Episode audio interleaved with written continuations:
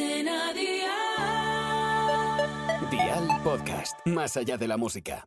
Pero ¿qué dices? Un podcast de Cadena Dial presentado por Laura Trigo. Episodio 42. Hola y gracias por darle al play. En esta ocasión tenemos algo muy interesante de lo que hablar. Junto a nuestra experta canina Marta Calcerrada hemos dedicado este capítulo al enriquecimiento ambiental.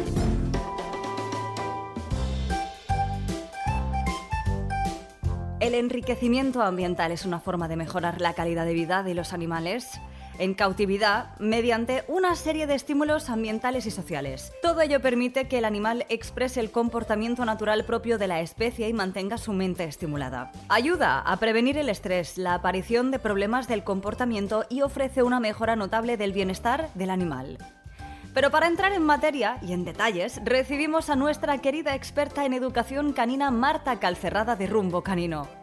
Hola Marta. Hola Trigo, gracias por dejarme estar aquí otra vez. ¿Qué tal? Solo faltaría. Bueno, nosotros lo hemos contado así por encima para dar el pistoletazo de salida a este capítulo, pero tú eres la profesional y además este tema te toca muy de cerca. Así que cuéntanos exactamente qué es el enriquecimiento ambiental. Sí, este tema me toca de cerca porque además es algo que trabajamos muchísimo con las familias. Entonces, el enriquecimiento ambiental es un palabra que mucha gente no sabe lo que es, pero que básicamente lo que viene a decir es que es la manera de enriquecer, de modificar ¿no? el ambiente para mejorarlo de animales domésticos o en cautividad, no de animales salvajes, porque ellos ya tienen las necesidades cubiertas en el entorno natural. Y todo esto tiene el objetivo de mejorar su bienestar y su calidad de vida. Es decir, que en un animal doméstico en cautividad hay cositas pues, que de, a priori no tiene cubiertas del todo. Entonces ahí estamos nosotros para modificar el ambiente a nivel de mejora en sus necesidades y en su calidad de vida. Entonces, ¿para qué sirve exactamente? Primero, para tener cubiertas las necesidades del animal. ¿vale? Pues si tiene un tema instintivo, por ejemplo, un animal que de instinto tiende mucho a la caza, ¿no? Pero en cambio vive en una ciudad y sale al campo una vez cada semana. Pues durante el resto de la semana a lo mejor necesita alguna cosa que le ayude a lo que se llama saciar el paso instintivo, es decir, cubrir esa necesidad instintiva que tiene de por sí. A nivel de objetivos del enriquecimiento hay muchísimos. Eh, aumentamos la diversidad de comportamientos, es decir, eh, la cantidad de comportamientos que el perro puede emitir. Bajamos la frecuencia de comportamientos anormales, es decir, comportamientos extraños en él, comportamientos que no serían normales en el comportamiento de un perro, de un animal de compañía. Aumentamos toda la parte de bienestar y con lo cual la frecuencia de comportamientos normales. El animal aprende a usar el ambiente de manera mucho más positiva. Un animal que está muy bien enriquecido sabe utilizar el ambiente. Pues ahora me voy al sol a descansar. Ahora me dan un hueso y sé roerlo. Ahora estoy en el paseo y estoy olfateando más ahora hago un entreno y entiendo más, aprendo más, ¿no? Luego también tenemos toda la parte de reducir estrés, mantener a los animales en buen bienestar físico, mental y emocional, que no es lo mismo. Y por otro lado, prevenimos también muy importante el deterioro cognitivo. ¿Qué es esto? Pues que el animal cuando envejece, a nivel cognitivo, a nivel mental, puede haber un deterioro. Bueno, lo puede haber, no, lo hay normalmente. Entonces, con el enriquecimiento ambiental prevenimos este deterioro, también prevenimos la, y disminuimos la afectación de enfermedades que resultan del deterioro cognitivo. Por ejemplo, en, en perretes muy mayores tenemos la posibilidad de sufrir el síndrome de disfunción cognitiva y esto con un buen enriquecimiento del animal durante toda su vida se puede paliar, se puede retrasar y se puede disminuir la afectación. ¿no? Ya por último, el enriquecimiento ambiental nos sirve como complemento en todas las terapias comportamentales que hacemos. No solo hacemos la parte de modificación de conducta, sino que a través del enriquecimiento se pueden mejorar muchísimas cosas ah, dentro de lo que es la terapia del animal. O sea que podríamos decir más o menos que es como una socialización ambiental.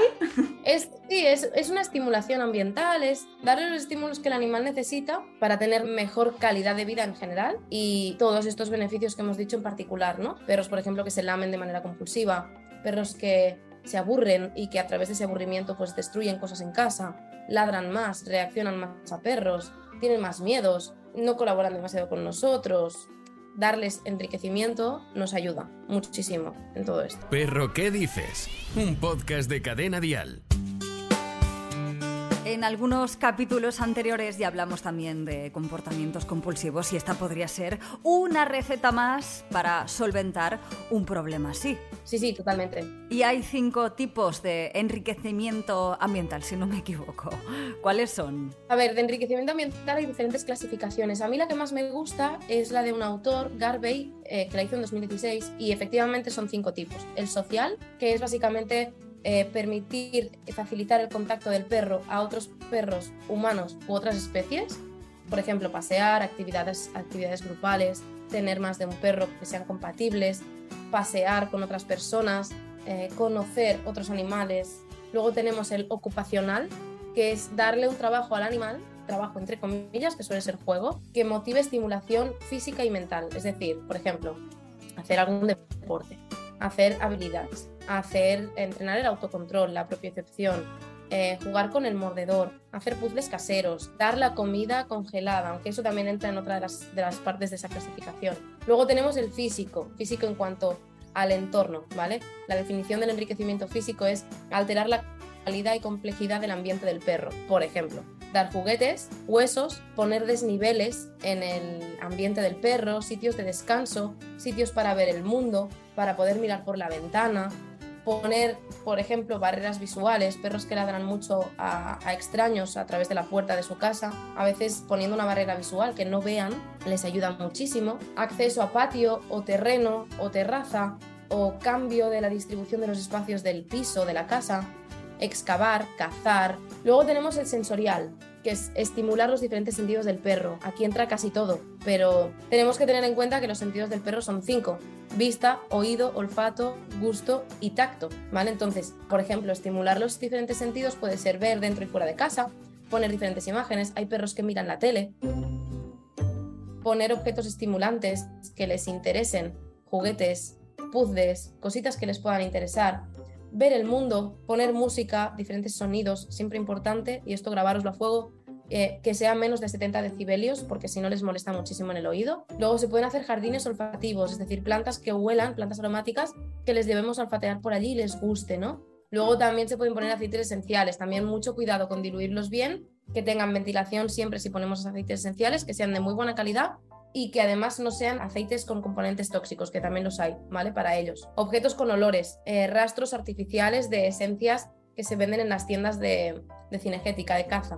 Y luego el último tipo es el nutricional, que es animar al perro a ganarse el pan, ¿vale? Es decir, a través de su dieta diaria hacer enriquecimiento. Por ejemplo, puede estar relacionado con el paseo, hacer olfateos, puede ser hacer puzzles, variar la manera de dar la dieta, darla congelada, darla untada, eh, darla en una liquimat o en una rejilla para que la aman, darla escondida, que tengan que buscarla, darla a oscuras, ¿vale? O sea, las ideas no se acaban nunca mientras tú sigas teniendo imaginación. O sea, que el enriquecimiento ambiental podríamos incluso decir que sirve de terapia. Claro, sí, sí, sí.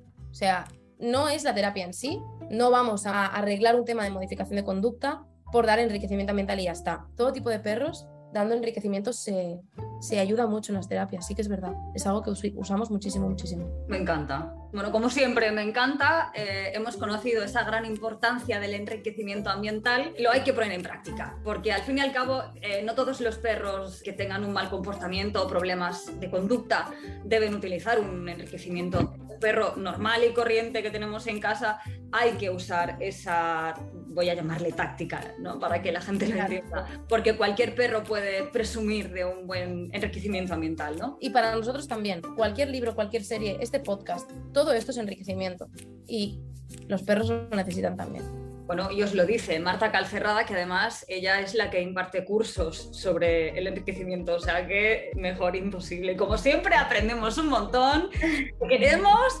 gracias mil, y aquí te esperamos como siempre en Perro que dices. A ti, guapi, que de verdad que es un placer estar aquí en este podcast, que sigas contando conmigo y que hay un curso en la web que si quieren entrar, pues es rumbocanino.com y es uno de los primeros cursos que verán en la, formación, que es justamente un curso de enriquecimiento ambiental. Y nada, que muchas gracias Laura, de verdad, como siempre. Es un placer. No solo de peludos vive el reino animal. ¿Hay medusas que no pican? Lo cierto es que afirmar que existen medusas que no pican no sería del todo verdad, puesto que todas pican y producen una sustancia tóxica, lo que pasa es que no todas poseen el mismo grado de toxicidad. Existe un diverso grupo de animales acuáticos que tienen mayor cabida en el mar, los nidarios, aunque hay algunas especies que viven en agua dulce. El nombre proviene de unas células denominadas nidocitos, dotadas de un orgánulo secretor conocido como nematoquisto, el cual produce una sustancia urticante y que varía su toxicidad según la especie.